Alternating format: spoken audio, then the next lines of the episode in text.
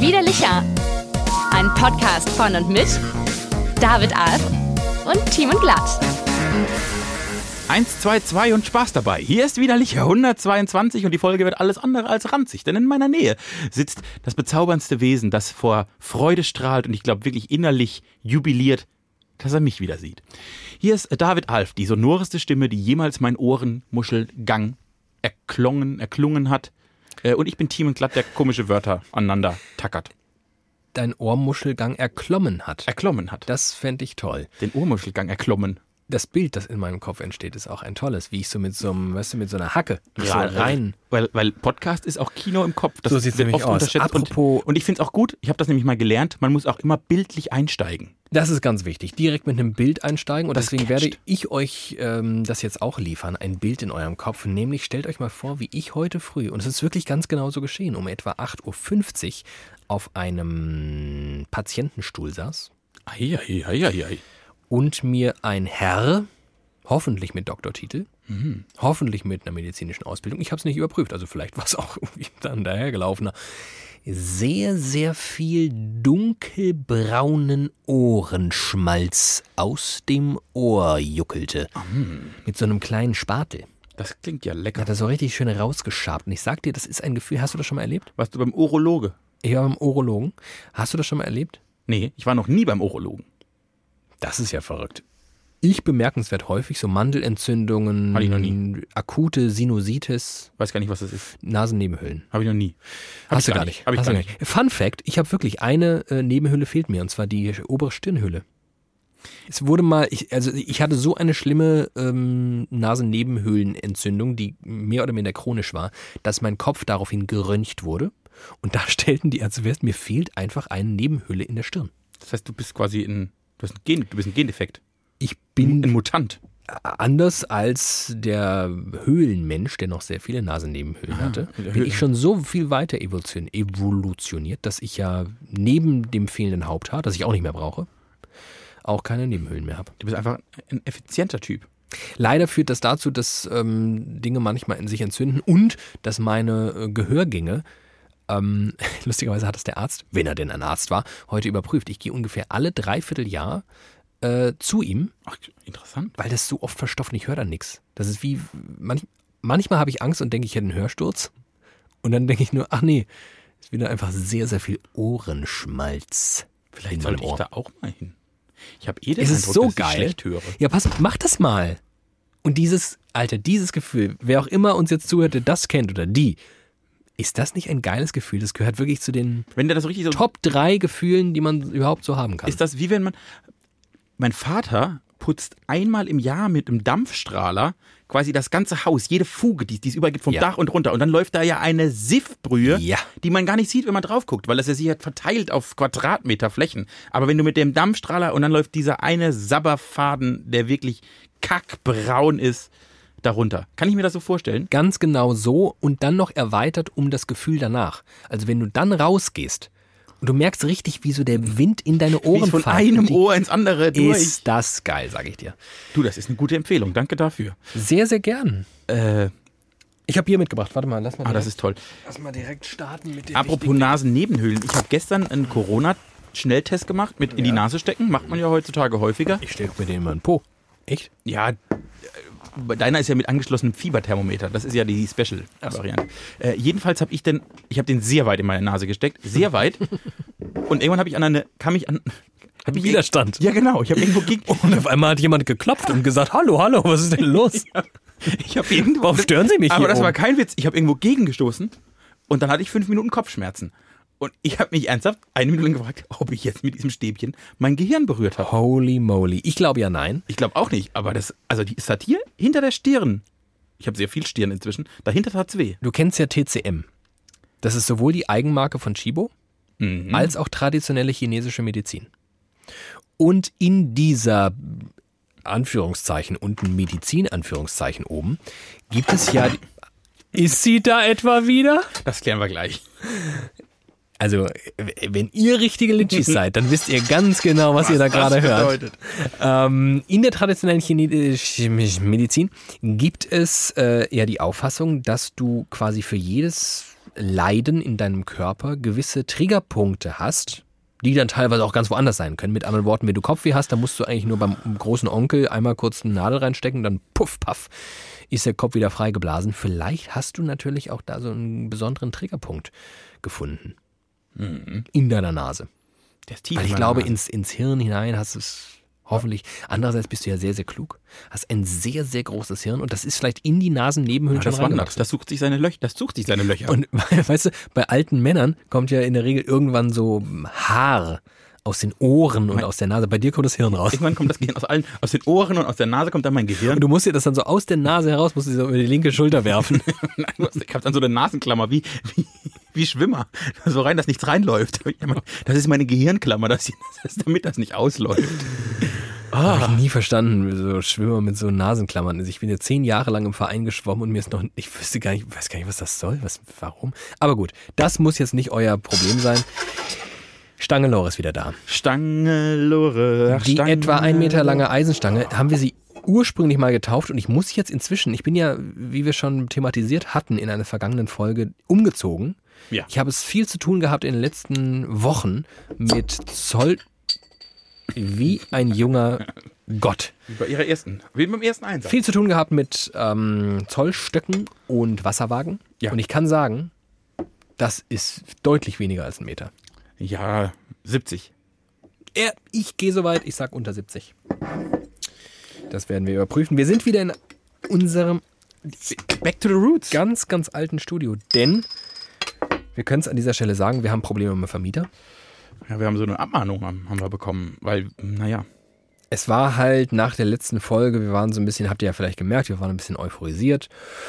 Wir haben uns lange nicht mehr gesehen. Ähm, zum einen Bier kam das zweite Bier, kam ein Schnaps. eins kam zum anderen und naja, dann hatten wir halt da auf dem Mischpult, ähm, Also David hatte keine Hose mehr an und ich nicht mehr so ganz. ja, und dann war es halt, also wir haben halt da sehr, sehr große Fenster, haben wir auch schon mal besprochen und da ist halt direkt der, der Bürgersteig, also quasi Frankfurter Innenstadt. Dann laufen da einfach Menschen und das kann man auch nicht immer, aber wenn es sich überkommt. Ich sag mal so, es war eigentlich nach 21 Uhr Ausgangssperre, hätte eigentlich noch gelten sollen, wenn die Inzidenzzahlen jetzt nicht so runtergegangen sind. Und da spielte uns auch mal wieder Corona nicht in die Hände, sondern im Gegenteil, hat uns mal so richtig durch. Naja, Was willst du machen? Da steckst du nicht drin. habt ihr diese Pause gespürt? Der, Wo, der, der wo ihr alle, wo ihr alle diesen, Ekel. diesen Witz gemacht habt, in eurem Kopf drin. Und das euch erfreut hat und wir trotzdem, das ist nämlich die wahre Litchi-Community da draußen. Wir schaffen es, ohne Dinge auszusprechen, in euch allen diese tollen, wundervollen Gedanken zu platzieren. das, Dafür nämlich, sind wir da. das ist nämlich der große Unterschied. Ne? Wie, wie ein altes äh, australisches Sprichwort schon immer gesagt hat, bring, bring den Leuten keine Fische, bring ihnen das Fischen bei.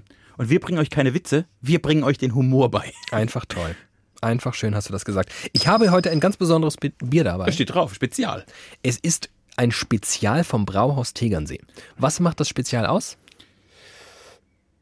Äh, es ist äh, mit besonderem Wasser gebraut. Das mag sein, aber vor allem spürbar. Oh, sorry, sorry. Oh, Also heute wird mal richtig gesoffen hier. Prost, mein Freund. oh, ein, ein halber Liter. Hier, hier, hier, hier. Ich dachte, wir brauchen das mal wieder. Bist du gar nicht mehr gewohnt, ne? Äh, mein Sehr Alkohol- bekömmlich übrigens. Oh, wirklich sehr lecker. Mein Alkoholkonsum ist in den letzten, also ich, ich merke, bin ja so ein vorausschauender Typ. Ich habe ja quasi, egal. ich habe quasi ein, ein Jahr lang mal versucht, relativ abstinent zu leben. Das hat Ja. auch echt gut funktioniert. Und jetzt spürt mein Körper, Teamen, in ein paar Wochen könnte man wieder zu öffentlichen Besäufnissen eingeladen Ja. werden. Und da, will, da wollen wir uns ja nicht blamieren, mein Freund. Wir Ja. haben ja, wir haben einen Ruf zu verlieren. Äh, Das heißt, ich habe inzwischen immer mal regelmäßiger den, den Drang, also am Freitagabend mal eine Flasche Rotwein getrunken. Schön, Äh, gestern ein bisschen Schnaps getrunken. schön. So, so also es, es, es summiert sich ganz langsam der Aufgalopp. Ach, das freut mich sehr zu hören. Das Und hat ich schätze, in einem halben Jahr bin ich wieder ein sehr geeichter Trinker. auch das freut mich sehr. Das ist alles schön. Du willst mit mir doch bestimmt über Dinge sprechen. Ich habe ein großes Thema, ich habe ein großes Thema mitgebracht. Ein ganz großes. Wir müssen mal wieder Menschen erkunden, ergründen. Mhm. Ich bin ja wir haben ja mal in der Folge festgestellt, ich habe so ein paar Prozent Asperger. Und das macht es dann einfach schwierig, so diese, diese Codes der Menschen Ja. zu verstehen und zu lesen. Also wenn dich jemand anlächelt, dann bist du erstmal völlig Ja, verwirrt. Da guckst ja. du erstmal deinem Lexikon nach. ja. Dann halte ich mir die Augen so zu, wie der Affe. Genau. Oh, guck mich an, guck mich an. Wieso lachen Sie? Lachen Sie mich aus? Genau. Das so. Ich habe auch wenig Sinn für Humor einfach. Ich verstehe Witze und Ironie nicht. Das ist ein anderes Problem. Jedenfalls habe ich einfach festgestellt in den letzten Wochen in unterschiedlichsten Situationen, wie unterschiedlich das Bedürfnis nach Sicherheit, das bei Menschen ausgeprägt ist, und wie sehr es ihr Handeln bestimmt. Wenn, äh, Skala von 1 bis 10. 10 ist, ich bin wirklich, am liebsten würde ich, ich habe einen Atomschutzbunker unterm Haus mit ganz viel Ravioli-Dosen. Falls mal ein Weltkrieg kommt, bin ich vorbereitet. Bis zu äh, 0, ich bin ein richtiger Hans Guck in die Luft und mir ist alles egal. Scheiß auf morgen. Wo würdest du dich, wo würdest du dich verorten? Auf einer gepflegten. Ah, das kann. Oh, das ist schwer. Oh, das ist schwer. Ui, ui, ui, ui. Also 10 ist Hardcore-Sicherheitsbedürfnis Hardcore, Safety. und 0 ist völlig. Safety. Pass mal auf, pass mal auf, das würde dich jetzt vielleicht überraschen. Ich sag mal eine gepflegte mm, mm, mm, 6,5. Ja, ich kann, ich kann nachvollziehen, wie du auf deine 6,5 kommst. Ich glaube, wenn du, Du glaubst halt, dass im Vergleich zu Leuten, die jetzt 10 sagen, dass da eigentlich Universen dazwischen Das stehen. glaube ich nämlich schon. Das, du würdest nämlich eigentlich erwarten, dass ich sowas sage wie 4. Ich würde eigentlich sowas sagen, dass wie 4.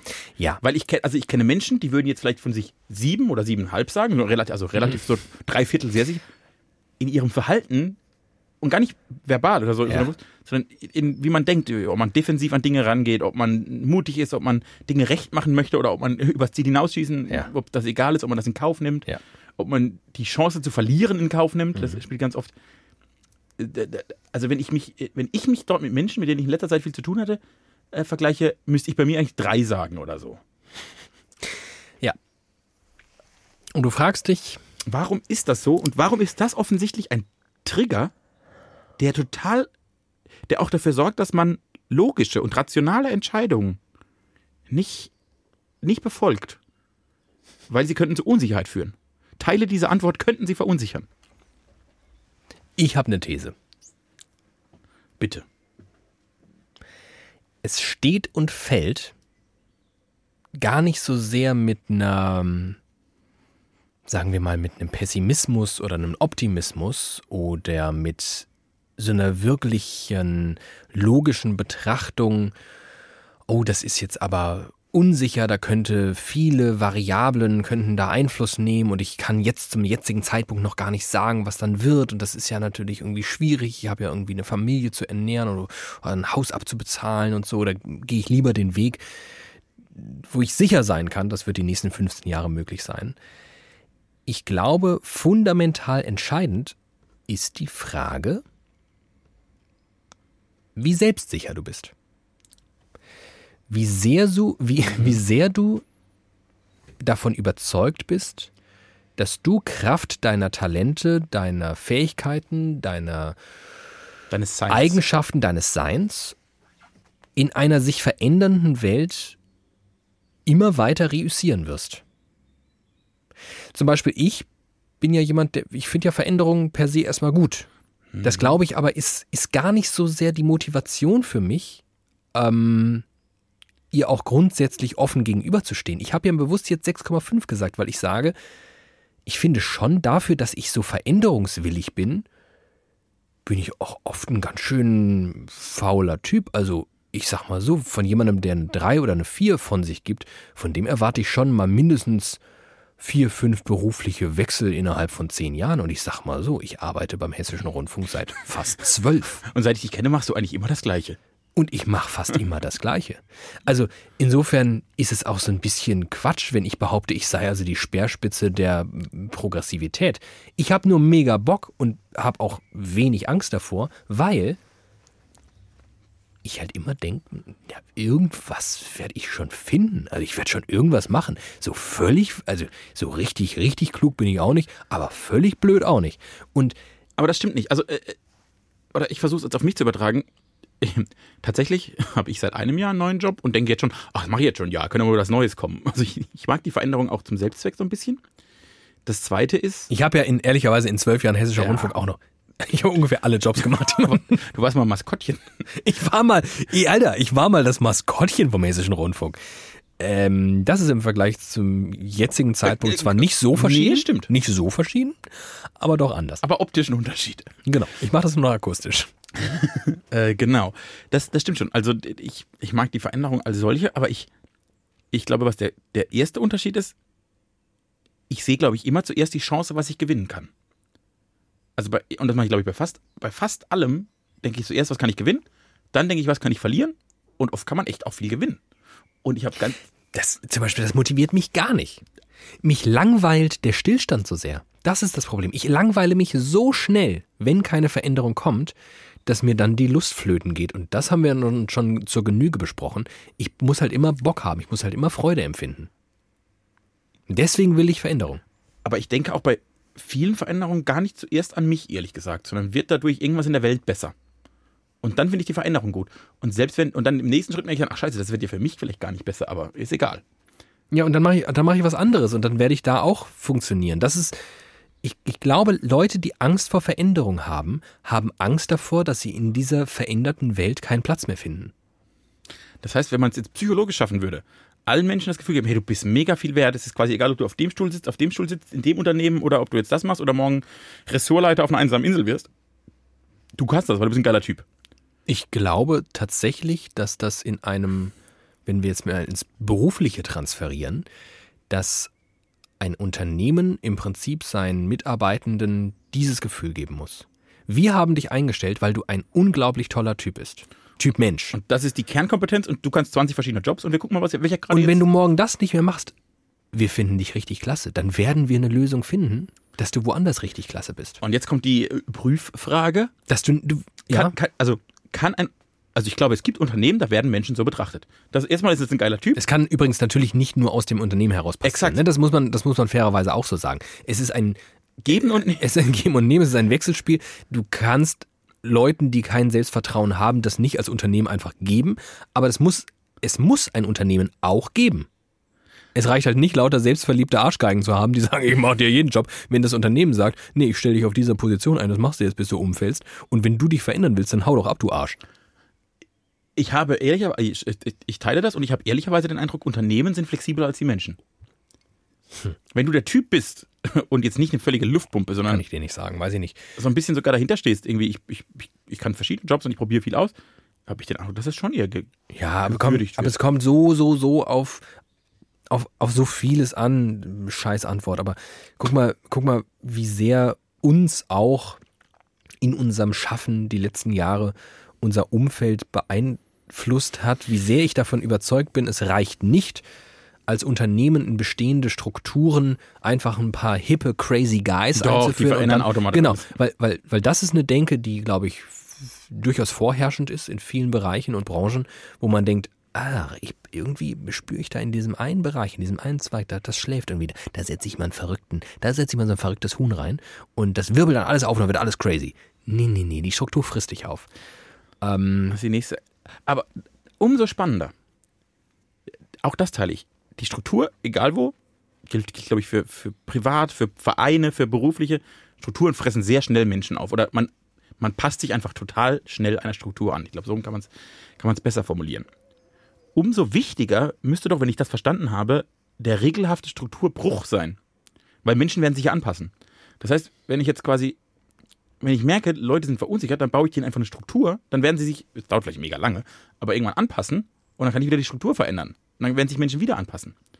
Wir erwarten immer, dass Menschen veränderungsbereit sind. Ich glaube, Strukturen müssen viel flexibler sein. Auch So sieht nämlich aus. Und das ist, Ah, und das spannend, ist dann spannend, nämlich schon was, was ich dann durchaus in der Bringschuld der Unternehmen sehe. Und da muss ich gestehen, wäre mein Gefühl in der zumindest deutschen Unternehmerlandschaft, Wir sind ein beständiges Land. ja, richtig. Das ist jetzt noch nicht so Und dann kommt doch das nächste Ding. weit verbreitet. Eben, weil wir in einem beständigen Land leben und Menschen offensichtlich, die auf Bewahren aus sind, in diesen Strukturen besser funktioniert haben, müssten wir ja wahrscheinlich, wir müssten eine Wahnsinnigenquote einführen. Wir müssten vielleicht ein paar hm, weiß ich nicht, vielleicht so ein paar anarchistische Räume schaffen. Also wenn nicht nur verrückte Hühner in bestehende Strukturen setzen, sondern verrückte Hühner in Räume, ich nenne es noch nicht mal Struktur, in Räume innerhalb dieser Organisationshierarchie setzen, die nicht funktionieren wie die anderen. Um dann mal so ein bisschen zu machen, zu beflügeln. Ich glaube, das dann ver- veränderst du aber nichts. Du müsstest das. Mittelbar. Du- Dadurch, dass Leute beobachten, wie Dinge auch funktionieren können. Ich glaube Weil nicht, Strukturen so funktionieren bilden sich von nicht. alleine. Glaube ich nicht. Menschen gucken sich das an, denken, ach, die sind ja lustig. Ich mache was anderes.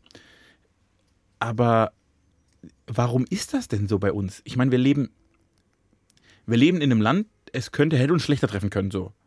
Abs absicherungstechnisch, soziale Infrastruktur, es könnte auch alles viel besser sein. Gar keine Frage. Aber in einem Weltvergleich fällst du jetzt Deutschland weich halt in anderen Ecken der Welt. So durchschnittlich. Ich will nicht alles über einen Kamm scheren, aber im Durchschnitt.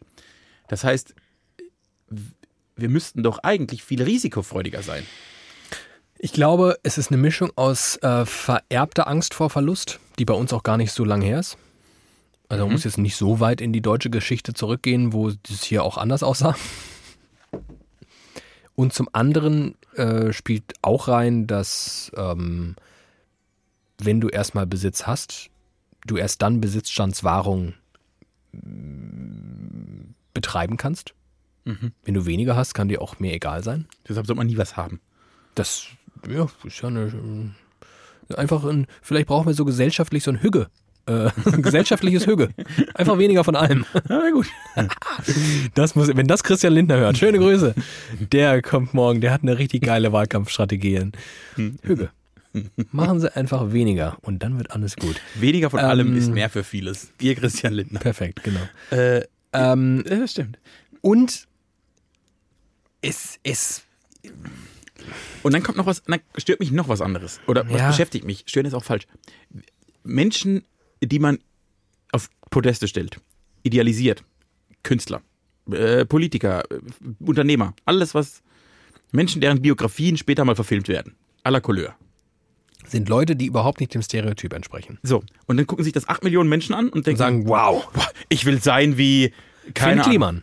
Ich, ich will sein wie Finn Kliman. Und dann merkt man, der Alles- steht morgens auf und seine erste Minute seines Aufstehens ist schon fundamental anders als die erste Minute eines jeden anderen Menschen in der Bundesrepublik. Und ich glaube, mit Ausnahme von Pinkeln und Kacken und Kochen, alles andere wird unterschiedlich sein.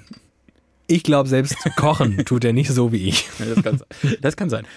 Das ist doch das, das Faszinierende. Wir eifern oder wir, wir das ist die Frage, eifern wir diesen Menschen nach? Ja, weiß ich, sehe ich noch nicht mal.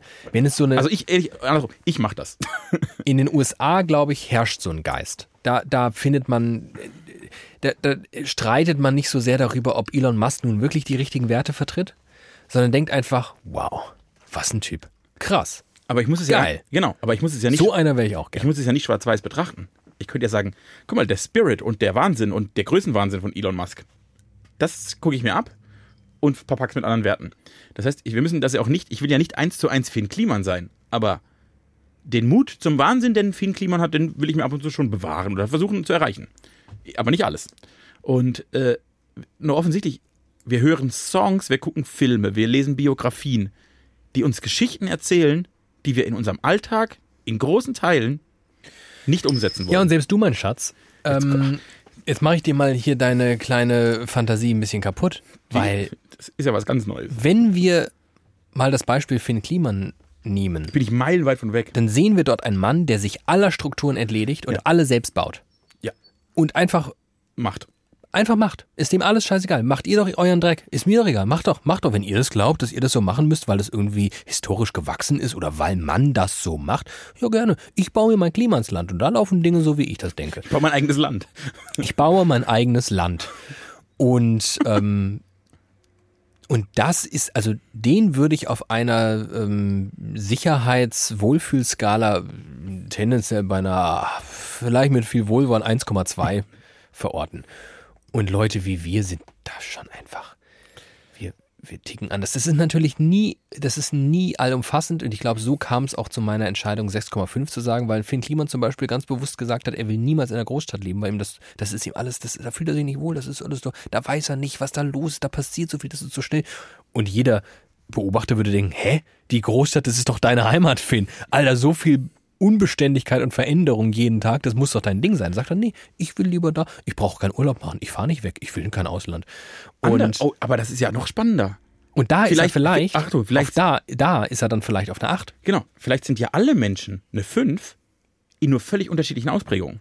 Die einen brauchen es quasi im monetären, beruflichen, die anderen brauchen es in der Familie, äh, die anderen brauchen es im Urlaub, weil sie jedes Jahr ins gleiche Land Und jetzt pass mal auf. fahren. Jetzt pass mal auf. Jetzt wiederhole ich nochmal das vom Anfang. Ich glaube, ja, ich glaube, so ist es. Und es hängt damit zusammen, in welchen, du, in welchen Bereichen du wie viel Selbstvertrauen mitbringst. Wenn du damit aufgewachsen bist, mit deinen Eltern durch die Weltgeschichte durchzutigern und du sprichst ohnehin schon irgendwie zweieinhalb Sprachen gut und weißt, selbst wenn ich jetzt kein Portugiesisch kann, ne? bestes Beispiel, ich war mal vier Wochen in Brasilien und ich kann wirklich gar kein Brasilianisch, ich kann auch kein Portugiesisch, ich kann auch kein Spanisch, ich kann Englisch. Das hilft dir gar nichts in Brasilien. Aber ich denke halt, du irgendwie, das will schon werden. Ich kenne Menschen, die würden sagen, bist du des Wahnsinns? Wie kannst du nach Brasilien? Das haben mir auch Leute gesagt. Du kannst nicht nach Brasilien reisen, wenn du kein Portugiesisch kannst, kannst du vergessen, da stirbst du. Stirbst du? Wahrscheinlich Ähm, stirbst du. Und ich denke, na, da, da hätte ja schon immer Jod gegangen. Und gleichzeitig gibt es Bereiche, wo ich ein absoluter äh, Safe-Player bin. Crack. Super Beispiel. Super Beispiel. Alter, ich habe ein paar Mal in meinem Leben gekifft, aber ich würde es halt niemals zwei Tage in Folge machen, weil ich sofort denken würde, okay, jetzt, jetzt hast du dein Leben nicht mehr im Griff. Ich würde, ich, ich die allermeisten Drogen, richtig Bock drauf, würde ich nie machen. Viel zu viel Schiss. Faszinierend. Das, das hat mich weitergebracht. Also tatsächlich, vielleicht haben wir alle ein ähnliches Sicherheitsbedürfnis nur in unterschiedlichen Bereichen. Finde ich, finde ich interessanten Angang, muss ich drüber nachdenken. Und dann, wenn man es wirklich, wenn man es wirklich auf Selbstvertrauen ähm, kondensieren kann, was ich glaube, dann ist halt wirklich die Frage, wie sorgst du dafür, wenn du denn die Veränderung willst, dafür, dass die Leute Selbstvertrauen gewinnen. Das heißt, wenn ich jetzt eine Gruppe habe, die ich verändern müsste oder eine neue Welt überführen, müsste ich eigentlich wahrscheinlich zwei Jahre Vollgas geben, um die zu empowern ohne Ende. So Jürgen Klopp-Style.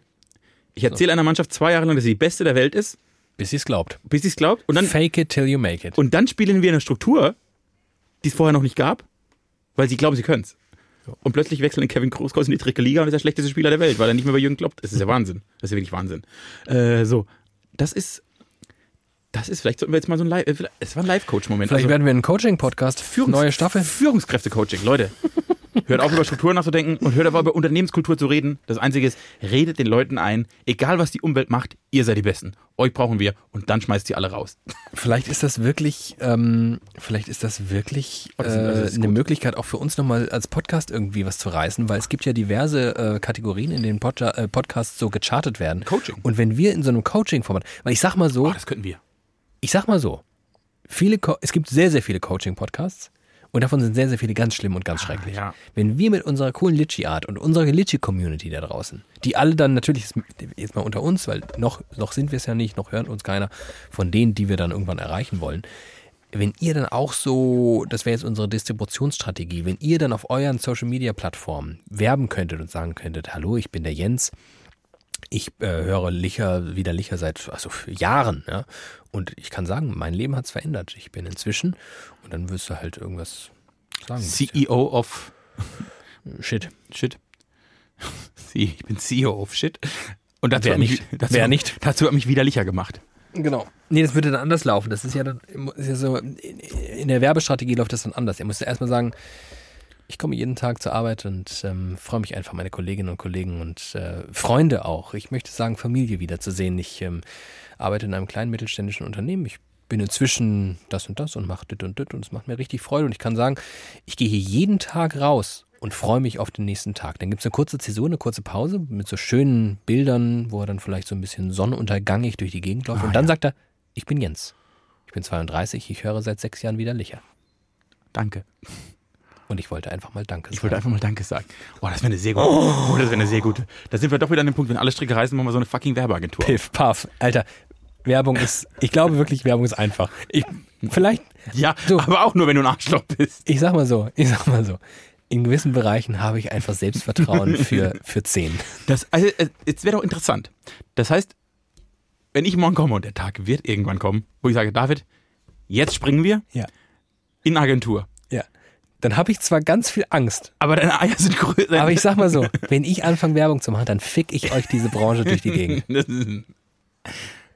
Ich denke echt häufig über dieses Szenario nach. Ich denke wirklich häufig, in so stillen Momenten sitze ich abends da und denke, sollten wir es nicht einfach machen? Sollten wir es einfach nicht einfach machen?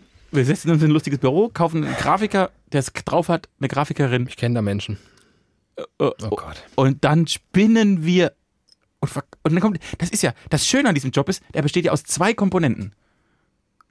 Das eine ist, kreativen Schwach, Schwachsinn zu entwickeln. Und das zweite ist, dann zu Leuten zu gehen, die Anzüge anhaben und die klar zu machen. Und das ist die krasseste Idee, die ihr jemals gehört habt. Und weißt du was? Ich kann nichts anderes. Weißt du was? Diesen Leuten in den Anzügen, denen wir da begegnen, darin finden wir ja Menschen, das unterstelle ich jetzt einfach, ich äh, verfolge hier ein komplett klischeebehaftetes Narrativ. Aber das sind Leute, die haben, Angst. nein, eben nicht. Dem alle, Die haben auch ein Selbstvertrauen. deshalb sind sie ja in diesem Anzug an diesem Die sagen, Posten. ja, ich bin ein geiler Typ, ich bin der CEO of Shit hier bei der, Bei der Shitholy. bei der Shitholy. Und jetzt kommen die zwei Verrückten und erzählen mir, dass ich, mein Unternehmen kriege ich da bei Instagram richtig geil nach vorne. Die sind ja lustig. Die sind ja lustige Typen. Wisst ihr was, Jungs? Ich gebe euch 500.000. So wird das laufen. Eins zu eins. Bin, da bin ich. Also, Da bin ich mir absolut da sicher. bin ich sehr wirklich. Äh, hätte ich noch hätte ich ein bisschen weniger, noch, noch ein bisschen weniger Idealismus. Der Tag wird kommen. Ich glaube auch. Ich habe letztens Werbung gesprochen. Das möchte ich nicht. Das war, Das nicht, war schön. Das war nicht mit mir abgesprochen. Ah, das hat mich glücklich gemacht, dieser Moment. Habe ich wirklich gemacht. Ähm, hat sich gar nicht so dreckig angefühlt, wie ich dachte. Ich dachte, ich müsste danach richtig so richtig schön kalt duschen mit so einer, in der Dusche sitzen. mit so einer Eisenbürste, genau. Ja. Kasteiung, Ging ganz gut, ja. Also. kann man sagen. Für, für welche Branche? Ja, die, ähm, hm, was ist denn das? Möbelbranche. Hallo, herzlich willkommen bei Roller. Neue Angebote. Eins, zwei, drei Roller. ja, ungefähr. Es geht um ein. Oder, oder was? Also was, was so ein Claim sprechen oder was quasi eine Geschichte erzählen? es Also war eine Geschichte ein. Sketch. Nein. Lisbeth, hast du gesehen? Weder noch. Bei Roller gibt's jetzt Couches. Weder noch, es war ein richtig schöner Imagefilm über das ähm, Entstehen und das Schaffen und Sein eines kleinen mittelständischen Unternehmens aus einem nicht skandinavischen Land namens Ikea. Oh wow, wow. das wäre. Oh Gott, wäre das geil. David ist übrigens die neue. Er hat auch extra diesen Akzent bin die gelernt, der neue- diese Stimme hatte. Ich finde die neue IKEA Station Voice. Midsommar. Entdecke die Möglichkeiten. Ach, wäre das schön. Nee, ähm, nein. Mehr sage ich dazu nicht, aber vielleicht findet ihr ja irgendwie bei YouTube so einen, so einen schönen Imagefilm über eine Möbelmanufaktur. Wenn ihr das nächste Mal bei YouTube denkt, oh, die Werbung davor ist echt nervig, aber die Stimme, die geht richtig rein. Ich glaube, ich kaufe mir ein Bett. mit dieser Bett, äh, mit dieser Stimme möchte ich schlafen. uh, sehr gut. Sehr gut. Dieser Bett. Ich bin ähm, bisschen kaputt. Ich bin heute, heute bin ich wirklich, stehe ich komplett neben mir. Ich war heute, ähm, ich habe mich während eines Gesprächs mit einer Kollegin, die ich äh, auf dem Flur getroffen habe, während des Gesprächs von außen beobachtet. Du dich selbst. Ich mich selbst. Ja, ich bin, äh, wirklich, Über-Ich. Ich hatte, ich hatte wirklich so einen Über-Ich-Moment Ja. und dachte, du bist wirklich, du bist völlig neben der Cup gerade. Also ich laber eine Scheiße. Ich bin auch, ich habe, ich habe heute keinen Drive entwickeln können. Ich habe da irgendwas vor mich hingestammelt, irgendwelche langweiligen Plattitüden von mir gegeben. Mein Gegenüber leider das krasse Gegenteil. Wir haben auch ehrlicherweise über eigentlich was Spannendes gesprochen und ich war nicht in der Lage. Ich hatte auch ein bisschen Angst vor der Aufzeichnung heute, weil ich dachte, ich bin heute bin ich ein bisschen dumm. Ich, ich zieh dich da durch. Danke. Äh, kennst du das, aber wo du es gerade ansprichst, kennst du das Gefühl, so, so drei Minuten Smalltalk auf dem Flur oder auf der Straße oder so? Und dann ist okay und man läuft weg und zählt so 21, 22, 23. Fuck, war das dumm. Jetzt habe ich ja wirklich nur Schwachsinn erzählt. boah, boah, boah. Und das, der Moment war auch ganz fies. Boah, gar nicht, gar nicht. Ja, das hatte ich heute live. Halt dummerweise parallel auch noch. Kannst du abschätzen, wie häufig du das hast? Ganz selten. Das ist mir heute wirklich sehr aufgefallen. Dann geht's dir gut. Danke. Ich habe das mindestens dreimal die Woche. Nee, nee, ich habe heute, also ich bin, ich glaube, ich kann das ganz gut. Ich habe, der Vorteil ist, eigentlich habe ich ganz so relativ viel Energie und Drive. Heute fehlte mir der einfach. Ich hatte keinen, Naja, aber es ist gar nicht so schlimm. Ich merke schon, ich glaube, es ist auch das alte Studio. Ich glaube, es ist die Stangenlore und vielleicht ist es auch das sehr starke Tegernseher, das wir heute trinken. Ich habe ebenfalls ein Thema mitgebracht. Ah, bitte. Und das Spannende ist, Es schneidet. ich weiß überhaupt nicht, welches Thema das ist. Ich erzähle dir quasi jetzt mal eine Anekdote aus der freien Wirtschaft. Ah, ja. Damit habe ich nichts zu tun. Und ähm, vielleicht passt es sogar zu dem, was wir eben angesprochen haben. Vielleicht auch nicht. Ich wollte einfach, in mir hat es was ausgelöst. Es mag daran liegen, dass ich in den letzten zwei Tagen vielleicht schon dumm bin. Ich komme zu keinen richtigen Schlüssen, außer, das ist ja interessant. Lieber Timen, Ja. du bist ja anders als ich jetzt nicht so ein richtiger Autofreak. Das kann man genauso sagen. Dein Papa ist ja schon, der hat das ja mal gelernt. Der hat das mal gelernt. Weißt du denn, Autofreak, der studiert. Autofreak studiert. Hallo, ich bin der Erich.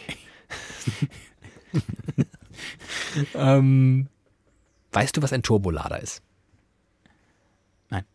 Ein Turbolader wurde irgendwann mal erfunden, vor gar nicht allzu langer Zeit. Das trifft auf die meisten Dinge der Welt zu. Mhm, genau. Also der, der Otto-Motor, der ist ja bekannt, den gibt es schon irgendwie seit 100 Habe ich mal ein Jahren. Referat drüber gehalten. Genau, das ist so, da irgendwelche Kolben und dann ist da eine Zündung und da sind dann Ventile und dann puff, puff, puff, puff.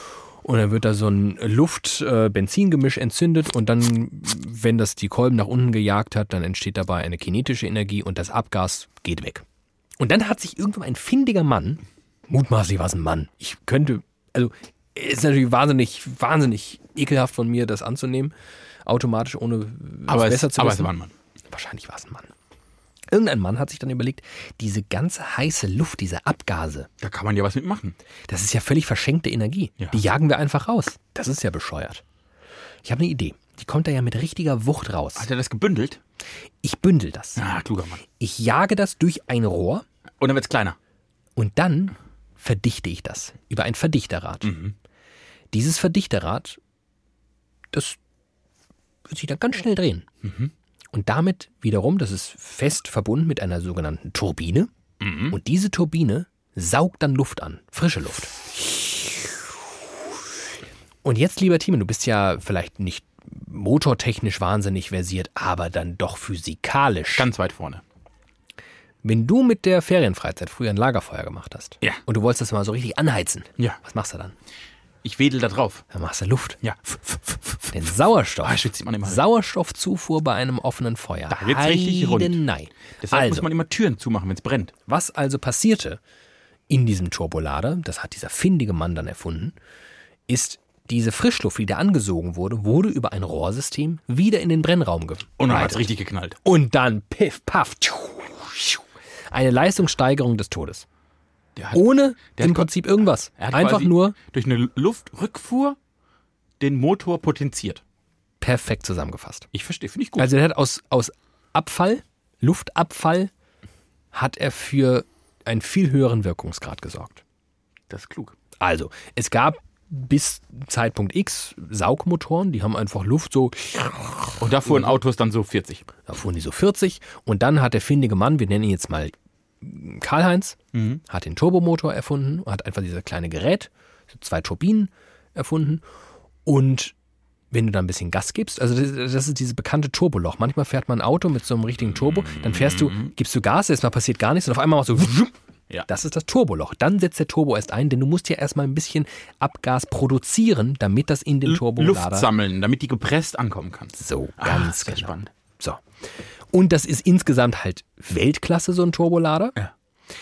Aber führt zu einer besonderen Charakteristik der Autos. Ne? Die, genau das, was wir gerade beschrieben haben. Du gibst eigentlich Vollgas und während ein Saugmotor, also ein richtig ausgebildeter, geiler Motorsport-Saugmotor, der gibt halt ab Sekunde 0,01 Vollgas. Gibt dir, haut dich komplett weg. Der Elektromotor auch. Genau. Ein Turbolader, der braucht ein bisschen, der denkt so, ach, na ja, der gibt gerade Vollgas, aber ich muss noch mal überlegen. Hui, hui, hui, hui, jetzt gebe ich auch Vollgas. Genauso läuft's. Die Traditionsmarke Porsche Die kenne ich. hatte viele Jahre tolle Automodelle, als es noch gar keine Turbolader gab und hat irgendwann mal den 911er erfunden, den kenn kennt ich. man. Ja, ja. Und dann irgendwann gedacht, das wäre doch irgendwie toll, wenn man noch so ein bisschen sportiveren 911er hätte. 911er Turbo. Den nennen wir Carrera. Ah, den kenne ich auch. Carrera, Porsche Carrera. ja. Der gibt hier Vollgas. Und dann kam der Karl-Heinz und hat seinen Turbolader erfunden. Und dann dachte Porsche, das ist ja geil. Ein Turbolader dann machen wir einen Porsche Turbo. Den kennt man auch. Also das ist ein Porsche im Turbolader. Und dann kam ein Moment in dieser Autobranche, wo Regularien, die dann auch vom Gesetzgeber kamen, gesagt haben, diese Saugmotoren, Die wollen wir nicht. die haben einen scheiß Wirkungsgrad. Ihr verpowert doch euer ganzes Abgas. Das kann man doch alles, das ist doch scheiße. Ihr habt viel zu wenig Leistung dafür, wie viel scheiß Benzin ihr da reinschütten müsst. Mit anderen Worten, ihr kommt um den Turbolader nicht mehr rum. Ihr braucht jetzt alle Turbolader. Was hat Porsche dann gemacht? 40 Millionen Euro an die CDU gespendet und das verhindert. Also wir haben da einen 911er, du kaufst also für lächerliche 70.000 Basisausstattung 911er. Du hast für 90.000 einen richtig geilen Porsche Carrera, das ist der mit ein bisschen mehr Power. Und dann hast du den Porsche Turbo, der kostet ein bisschen, vielleicht ein bisschen mehr. So. Und jetzt kommen die Gesetzgeber und irgendwelche, die wahrscheinlich die EU, die da oben, Ganz da oben. und sagen, Porsche Carrera, so viel PS ohne Turbolader? Seid ihr bescheuert? Hört auf damit. Was macht Porsche dann? Die haben ja den, den, also die können ja nicht, weißt du, Sie haben den Carrera Turbo erfunden und in den Carrera noch den Turbolader eingebaut. das ist fast richtig, hast fast richtig erfasst. Sie kamen um den Turbolader nicht mehr drumherum. Die logische Konsequenz wäre gewesen, Einbauen. goodbye Carrera. Wir haben ja einen Porsche Turbo. Ach so, weil das Warum willst du, das gleiche Modell. also warum willst du einen Mhm, Porsche Carrera mit einem Turbolader? weil Dann hast du ja einen Porsche Turbo. Ich verstehe. Ja, das macht keinen Sinn. Das macht ja gar keinen Linie einstellen. Aber der war bestimmt sehr erfolgreich. Der war ja super erfolgreich. Ah, Alter, Porsche Carrera, das ist ja eine die Marke an Die sich. Carrera-Bahn. Du kommst nicht drum, du kannst, du kannst doch nicht den Porsche, bist du des Wahnsinns? Natürlich, es spricht alles dafür, ihn einzustellen. Sie, weil es gibt einen Porsche Turbo, der genau das ist. Sie haben den Porsche Turbo nochmal gebaut und ihn einfach Carrera genannt. Sie haben in den Porsche Carrera einen Turbolader eingebaut, Ja? haben das nirgendwo Aber nicht verraten. darauf hingewiesen und haben die Charakteristik dieses Motors so gestaltet, dass du nicht merkst, dass da ein Turbolader drin ist. Das heißt, der ist quasi ganz schnell angefahren und irgendwann hat der Turbo gezündet und dann sind sie einfach weiter schnell gefahren. um es jetzt mal sehr zu vereinfachen, sie schwächen die Leistung des Turboladers so sehr ab, dass du fast nicht merkst, dass es einen gibt. Und trotzdem führt er dazu, dass er die Leistung insgesamt an den Wirkungsgrad einfach ein bisschen verbessert. Also, wenn man ganz ehrlich ist, ist heutzutage ein Porsche Carrera die schlechte und dumme Variante des Porsche Turbos, weil der Porsche Turbo gibt halt Vollgas, weil der Turbolader sagt, yeah, yeah, yeah, ich gebe Regas. Aber es steht halt Carrera drauf. Aber steht halt Carrera drauf und es fühlt sich auch irgendwie an wie ein Carrera. Ich hasse Menschen. Ist das nicht, also das ist doch, ist es irgendwie genial, so Und Marketing, Auch, aber auch, Marketing Ja, aber auch scheiße. technisch, aber es ist so dumm. Aber dann ist ja, also es ist ja nur die Frage, wer ist dumm? Ich weiß ja, ich, ich, ich weiß Naja, gar nicht, wo Ende- ich anfangen soll, wo Ende- ich aufhören soll. Am Ende sind die Kunden dumm. Die, Irgendwie kaufen, die, sind die Kunden die kaufen es ja. Und ich verstehe, also Aber der Kunde denkt sich, ich will dieses scheiß Turboloch nicht. Ich will nicht diesen fucking Push von so einem Turbolader, der mich dann irgendwie nach vier Sekunden so richtig in den Rücken tritt. Sondern ich will dieses schöne, smooth Saugmotorengefühl. Ich will auch nicht, dass man den hört. Bei so krassen Turboladern, die hörst du auch. Will, willst du nicht? Willst du einen schönen alten Trotzdem Porsche Carrera? Und dann sagt mir die EU, ich darf das nicht mehr. Und dann ist Porsche super klug und sagt, alles klar, wir bauen den ein und wir machen das genau so, dass ihr es nicht merkt. Es äh, bringt mich zu einer Diskussion, die ich heute geführt habe. Im Sinne von, wie viele Regularien muss man Menschen vorgeben, Unternehmen auch? Denn man kann immer davon ausgehen, und das ist, glaube ich, die einzige Gewissheit, sie werden sie bis zum möglichen biegen und brechen und Schleichwege suchen und Umgänge damit suchen. Das heißt, ich glaube, wenn man es auf die politische Debatte führt, du brauchst gar keinen freien Markt. Du kannst einen Markt sehr stark regulieren, weil sie jedes fucking Schlupfloch, das man ihnen lässt, finden, suchen und finden und umsetzen werden. Das heißt quasi, ja, also das, du, du kannst in der Vorgabe immer sehr strikt sein, Menschen werden sich dagegen wehren. Intuitiv. Sie versuchen sich so leicht wie möglich zu machen. Das ist ja eine sehr kluge Eigenschaft. Äh, das ist spannend, das ist eine gute Geschichte. Das ist schon wirklich eine absurde Geschichte, oder? Also Aber haben das andere Autobauer auch gemacht? Ich meine, von Porsche lernen heißt Siegen lernen. Das habe ich mich auch gefragt. Hab, ich, ich fand das so spannend, weil ich dachte, Porsche, die machen ja nichts, wenn sie sich davon keinen Erfolg versprechen. Die machen das alles aus äh, altruistischen Gründen. Die machen das, weil sie an der Traditionsmarke des Porsche Carrera einfach interessiert sind. Porsche, Nein, das- weil sie wissen, die Leute, erstens steigen sie uns aufs Dach, wenn wir es nicht mehr machen. Und zweitens werden genug Leute so blöd sein, sich einen Porsche Carrera zu kaufen. Klar. Mit einem abgeschwächten, nichtsnutzigen Turbolader, der gerade so die Abgasnorm einhält. Aber steckt Und das kann man, das kann man so viel, auf so viel, äh, au- nämlich genau auch so Veränderungsprozesse abbilden, weil, weil es spricht halt an ganz vielen Stellen viel dafür, Dinge einfach radikal zu verändern. Zu sagen, so wie es ist, läuft es nicht mehr. Wir hören jetzt auf damit. Ja, aber eben, das ist ja das Problem. Es läuft ja noch. Und Der dann, Carrera läuft ja. und dann sagen aber Leute, Läuft und läuft. ja, aber, aber das, ist doch, das kannst du doch nicht machen. Das geht doch nicht. Also, du kannst doch nicht. Du kannst das doch nicht machen. Du kannst doch nicht Porsche Carrera einstellen. Ja, doch, es spricht ganz viel dafür, weil das macht keinen Sinn. Ja, aber was, was sagen die Leute denn dann? Was sollen die Nachbarn sagen? Was sollen denn die Nachbarn sagen? Wie? Lass die Leute reden, hör ihnen nicht zu. Habe ich heute gehört im Radio auf dem Weg zur Arbeit. Ich höre gar kein Radio mehr. Ich habe meine On-Demand-Nutzung Audio so Du hast, auch, optimiert. du hast kein kleines Kind im, im Fond. Nee, das stimmt, habe ich nicht im, im, Portfolio. Lu- Übrigens lustig. Ich habe Hemmungen davor bei meiner sehr, sehr kleinen Tochter, die schon viel versteht, aber, Aber nicht alles. ich habe hab Hemmungen, so, und es geht mir gar nicht um die, um, um irgendwie den expliziten Con Content so, sondern ich habe Hemmungen davor, sie mit reinem Wort-Podcast voll zu müllen im Auto und spiele lieber Musik. Und deswegen Radio. Weiß gar nicht, woher das kommt. Ich habe mehrere Gedanken. Der eine ist, ich weiß nicht, ob du das weißt, man kann aber auch ohne Radio Musik im Auto hören, aber das, Ja, ja, aber es ist wirklich, äh, herrscht da so eine reine Berieselung. okay. Ich bin, ich bin ein Und richtiger. warum? Ich, ich werde doch, richtig so, Wort ist doch toll. Ja, ich habe irgendwie, vielleicht, vielleicht denke ich so, das überlastet ihr kleines, zartes Hirn. Ich meine, Widerlicher gibt schon länger als die. Du könntest mit ihr mal alte Folgen nachhören. Oh Gott, da hätte ich aber große Angst. Das muss ich noch viele Jahre vor ihr geheim halten. Aber, Dass ich heimlich Podcaster bin. aber wenn du sie jetzt erzählst, weiß ich es nicht mehr, wenn sie Nee, das stimmt, die vergisst das sagen vergiss wieder. das Die sagt dann einfach, ja. Ja. Papa? Ja. Ja. Finde ich gut. Halt sie gefügig. ah, interessant. Also der Porsche, das bringt mich jetzt nicht weiter, aber ist interessant. Ist wirklich, exakt, genauso ging es mir auch. Wie ich war das? Wer, überhaupt wer, hat, wer hat wen gefressen? VW Porsche oder Porsche VW? lustig. Weil es wollte, also, Porsche wollte VW und VW hat dann Porsche gefressen. Und dann war es ein halbes Jahr später einfach umgekehrt. Und da dachte ich auch, also ich, ich schimpfe manchmal so auf diese freie Marktlogik, aber ich merke an solchen Prozessen, ich habe auch keine Ahnung davon. Wie kann, in, in meiner naiven Vorstellung, ist da einer, der hat richtig viel Kohle Ja. und einer hat ein bisschen weniger und dann sagt der mit richtig viel Kohle, Ich kauf ich dich. kauf dich. ja. So, dann kam es nicht dazu, aber dann passierte folgendes, der andere hat gesagt, nö, ich kauf dich. Hä? Also wenn ich das richtig verstanden habe, haben wir ja bei der Familie, der, der Besitzerfamilie von Porsche und der Familienbesitzer von VW, die heißen beide Piech.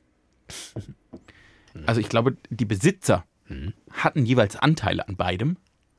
Und dann war es im Prinzip, wirft man den Haufen dort drauf oder dort Es drauf. gab doch auch mal den Volks-Porsche. Den Volks-Porsche. Das war so eine, das war schon mal so eine, so eine Variante, so eine, so eine Billo-Variante. Ähm, also ja, da gab es schon immer Bande, aber ich weiß, ich, ich, ich das, das ist mir dann am Ende auch irgendwie. Aber jetzt ist Porsche Teil von VW. Der VAG des VAG-Konzerns, da zählen rein VW, Skoda. Skoda, Skoda, Skoda. Audi, Bugatti, Porsche. Porsche, Lamborghini.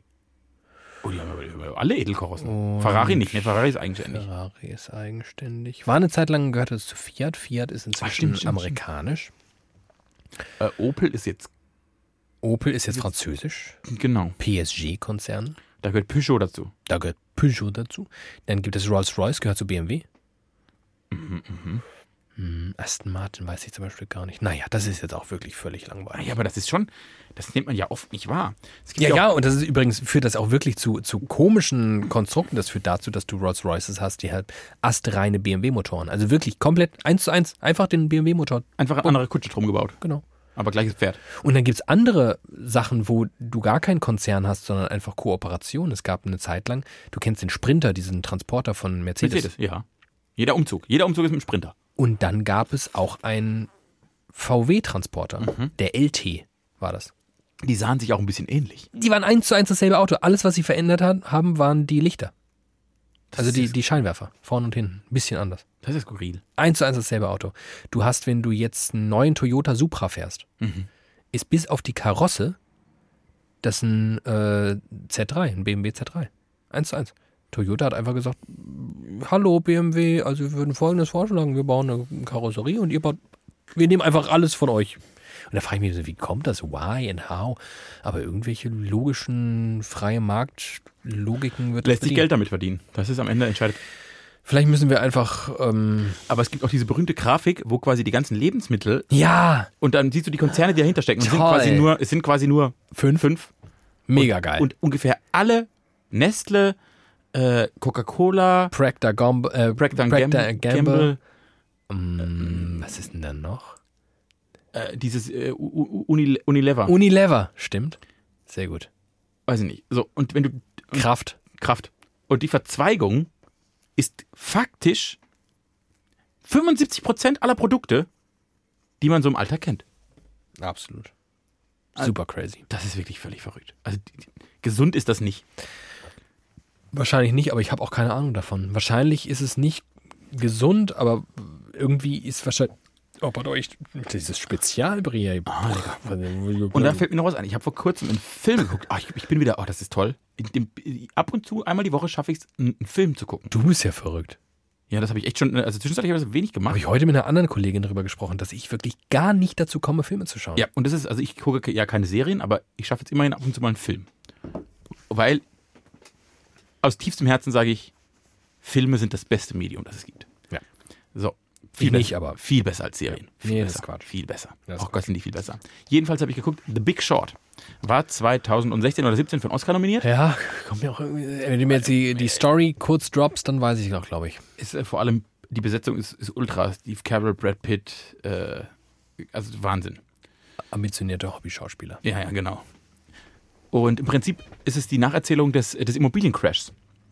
2008. Ach ja, den habe ich sogar gesehen. Lehman. Pleite und so. Na, Dass Ja. es ein paar Typen gibt, die das vorab ge- äh, aus Daten al- analysiert haben Yes. und darauf gewettet haben, dass es passieren Ja. wird. Und von allen völlig als die bescheuersten Menschen an Ja. der Wall Street gehandelt wurden. Ja. Und sie, weil sie die einzigen waren, die auf diesen, weil sie die einzigen waren, die darauf gewettet haben, dass eine Immobilienblase überhaupt platzen kann.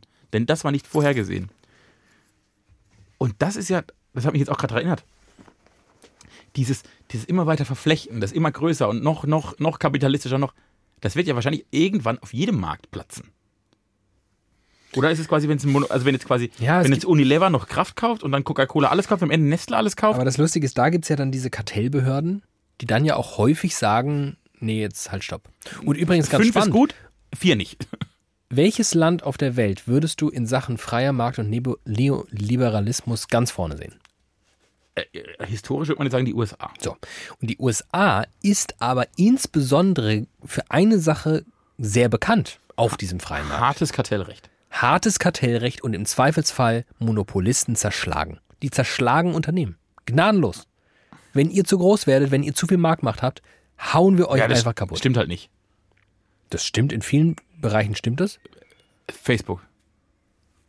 Ich glaube, ich glaube, es hapert daran, dass sie keine Ahnung haben. Ja, das kann wahrscheinlich Ich glaube, sein. es hapert Die einfach verstehen daran. gar nicht, dass sie quasi mit Instagram und WhatsApp die Welt regieren. Ich habe, das ist schon ein bisschen her, aber ich habe, das kann ich jetzt auch nicht zitieren, weil es ist zu, dafür zu lang her, ähm, glaubhaft versichert bekommen in einem Artikel, dass die Chancen gar nicht so schlecht stehen, dass das US-Recht irgendwann sagt, lieber Jeff Bezos, Das ist jetzt ein das bisschen haben viel. wir uns jetzt 20 Jahre lang angeschaut, das war interessant, das war bemerkenswert, stark, jetzt ist Schluss. Und meinst Das du, wird übrigens in Europa nicht passieren. Nee. Wo wir immer glauben, hier ist irgendwie alles noch irgendwie ganz besonders und äh, kundenorientiert. Ähm, ist ganz spannend, finde ich. Also ich, ich bin da viel zu wenig drin und es interessiert mich vor allem viel zu wenig. Aber ähm, ist ganz spannend, dass es ja diese Strukturen und diese Korrektive gibt extra, damit das nämlich eben nicht passiert. Und vielleicht passiert das auf dem Lebensmittelmarkt und dann ist halt auch die Frage, muss das passieren oder ich, ich weiß es doch nicht. Am Ende will ich einen geilen Senf und ich bin, bin bei Senf ja, ich bin sowieso, ich bin bei, das geht den meisten wahrscheinlich so. Wenn du irgendwie eine saure Gurkenmarke irgendwann für dich entdeckt hast, dann Bleibst kaufst du halt dabei. immer die. Warum solltest du eine andere kaufen? Und das ist bei mir halt wie bei wahrscheinlich allen so.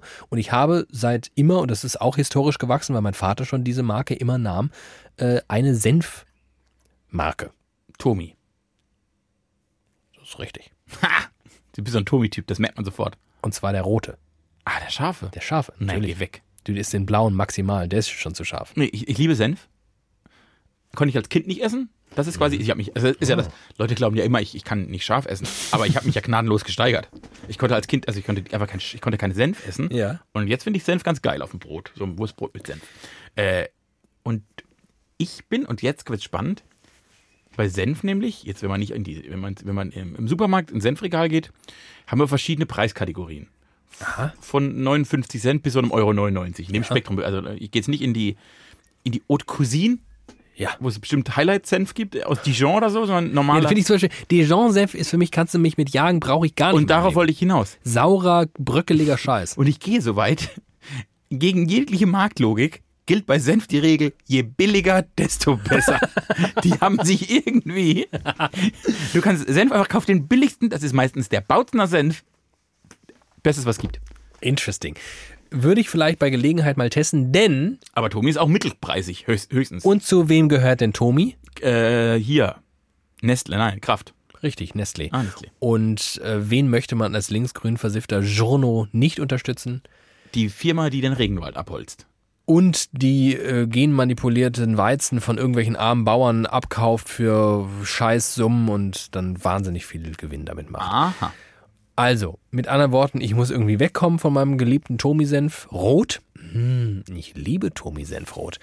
Ähm, weiß aber nicht wohin. Bautzner. Mein Opa hat immer Löwensenf. Ja, das, das ist oldschool. Das gab es früher bei Opas. Opas hatten auch immer im, im Kühlschrank. Also ich habe mehrere Opas. Zwei. Wow. Und die hatten immer den gleichen Senf.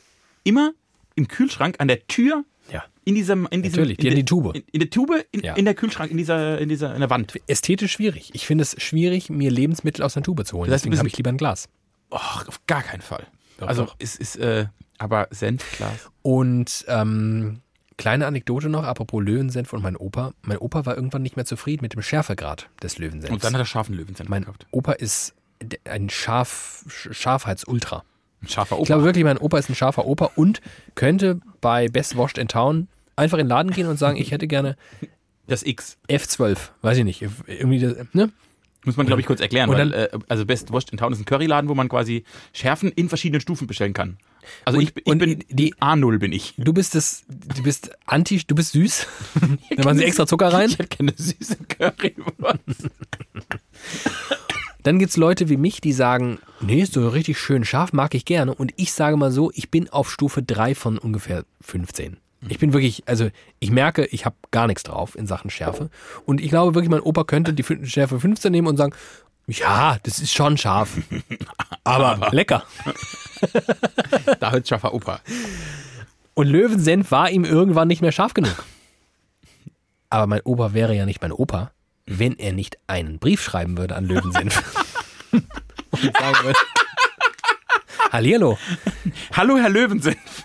Hallo, Herr Löwensenf. Was ist denn da los? Haben Sie die Rezeptur verändert? Ich bin seit vielen, vielen Jahren treuer, begeisterter Kunde Ihres Löwensenfs. Ich schnabuliere den Löwensenf also morgens, mittags, abends. Überall auf dem Honigbrot esse ich Deshalb hat er nämlich die Tube, weil er dachte, das ist Zahnpasta.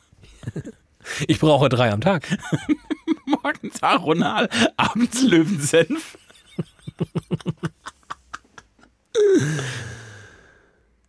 Und hat Löwensenf darauf reagiert? Ja, und wie? Sie haben eine Tube zum Probieren scharfen Löwensenf geschickt. Sie haben ihn zugeballert mit Löwensenf. Sie haben gesagt, also, wir haben uns so gefreut, dass Sie seit Jahren Löwensenf. Es tut uns wahnsinnig leid, dass Sie den Eindruck haben, wir haben nichts an unserer Rezeptur verändert. Das ist ja jetzt wirklich, also das ist ja komisch. Vielleicht liegt es irgendwie an der, waren Sie in einem komischen Supermarkt, wo das schon ein bisschen länger gelagert war. Zur Sicherheit schicken wir Ihnen ein paar Proben bei. Und dann kam gefühlt eine Europalette. Und er hat wiederum gefühlt jahrelang kostenlosen Löwensenf in sich hinein schnabuliert. Ah, ist das eine gute Geschichte. Ein guter Mann, ja. Hast du mal, hast du mal bei einem Gewinnspiel gewonnen? Es geht ja in ähnliche Richtung. Irgendwas hingeschickt und dann was gewonnen? Niemals. Wen, selten mitgemacht, nie gewonnen. Mein Bruder hat mal bei Das Ding, dem Oh ja. Jugendsender des SWR, Mhm. Schöne Grüße. äh, bei einem Aue Radio-Gewinnspiel was gewonnen. Und zwar war, ich glaube, ich habe es mal erzählt, war, äh, er musste erraten, wie der neue Hit von Culture Candela heißt. Was war der große Hit von Culture Candela? Hammer. Und was wurde ihm als Preis geschenkt? Ein Hammer. Richtig, unterschrieben von Culture Candela. Oh Gott, ist das schlimm. Das, das heißt, er gewinnt einmal was in seinem Leben und es ist ein fucking Hammer. Oh Gott. Und dann auch von Culture Candela unterschrieben. Das will man alles nicht. will man alles das will nicht. man alles nicht. Sehr grausam. Guck mal, ich habe einen Hammer, kann ich nageln. Oh Gott, ist das schlimm. Großartig. Ich habe auch, glaube ich, bei einem Gewinnspiel habe ich ich habe mal eine Angelroute bei einer örtlichen Tombola gewonnen. Die habe ich dann sofort weitergeschenkt an ein Kind. Ich weiß gar nicht, wirklich, ist eine gute Frage. Habe ich schon mal was gewonnen, was auf reinem Glück basierte? Wir zwei haben ja mal verhältnismäßig viel Geld beim Pferderennen Ja, gewonnen, aber das, das, lag ja, das lag ja nur an unserem perfekten Gespür. Also an Glück alleine war es nicht. Richtig. So sah es nämlich aus. Viel Glück, aber nicht alleine. Aber so eine richtige, so, so, so eine Glücksaktion habe ich, glaube ich. Aber das ist auch, da zum Beispiel hört mein, da bin ich dann vielleicht wieder Sicherungs, sicherheitsbedürftig. Also Lotto Dass ist ich nicht denke, ich würde niemals Lotto spielen. Ach, liebe Lotto. Da denke ich bei jedem Euro, den ich hier reingebe, nee, die Chancen stehen so schlecht. Da gehe ich auf Nummer sicher. Diesen Euro, den lege ich lieber gut an In- in, einen Croissant. Löwensenf. In ein schön. Nein, ich bin ein großer Tommy Rotfreund. Also, was ich jetzt auch Negatives da über Nestlé gesagt habe, wenn ihr eine Werbung machen wollt, lieber Tommy Senf, ich bin jetzt bereit. Ich mache euch das. Ab jetzt. In diesem Sinne, das war eine schöne Folge, es hat mir Ah. großen Spaß gemacht. Ich hatte ein bisschen Bammel, aber es ist alles wieder gut gegangen, denn das ist wieder Licher. Manchmal wird's scheiße, manchmal wird's ganz okay. Und meistens landet es dazwischen. Und ähm, es war schön mit dir. Ich habe mein Bier nicht aus. Das ist ein Novum. Das ist wirklich ein Novum. Bei mir ist alles wie immer. Du hast noch fünf Liter vor dir, du hast reingespuckt. Gesabbert, ich sabber mein Bier voll. Ist Ich habe mehr- länger, ich habe einfach länger Bei was dir ist davon. mehr Flüssigkeit drin als vorher. Ich bin, wie heißt das? Der Turbolader des Bieres. Bierturbolader. Ach, also das ist wieder. Ich weiß gar nicht, wie lange wir jetzt sind. Es ging blitzschnell vorbei, jedenfalls.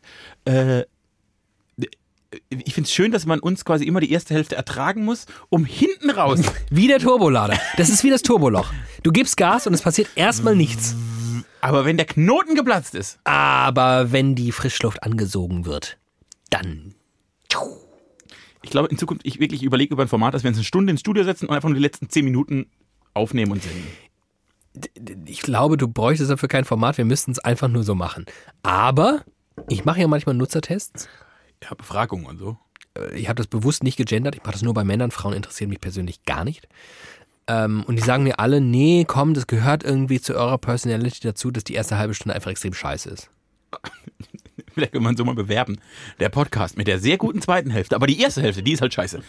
Das war widerlicher 122. Das nächste ist die Folge 1, 2, 3. Da spielen wir ein Spiel vielleicht. 1, 2 oder 3. Bis dann. Tschüss.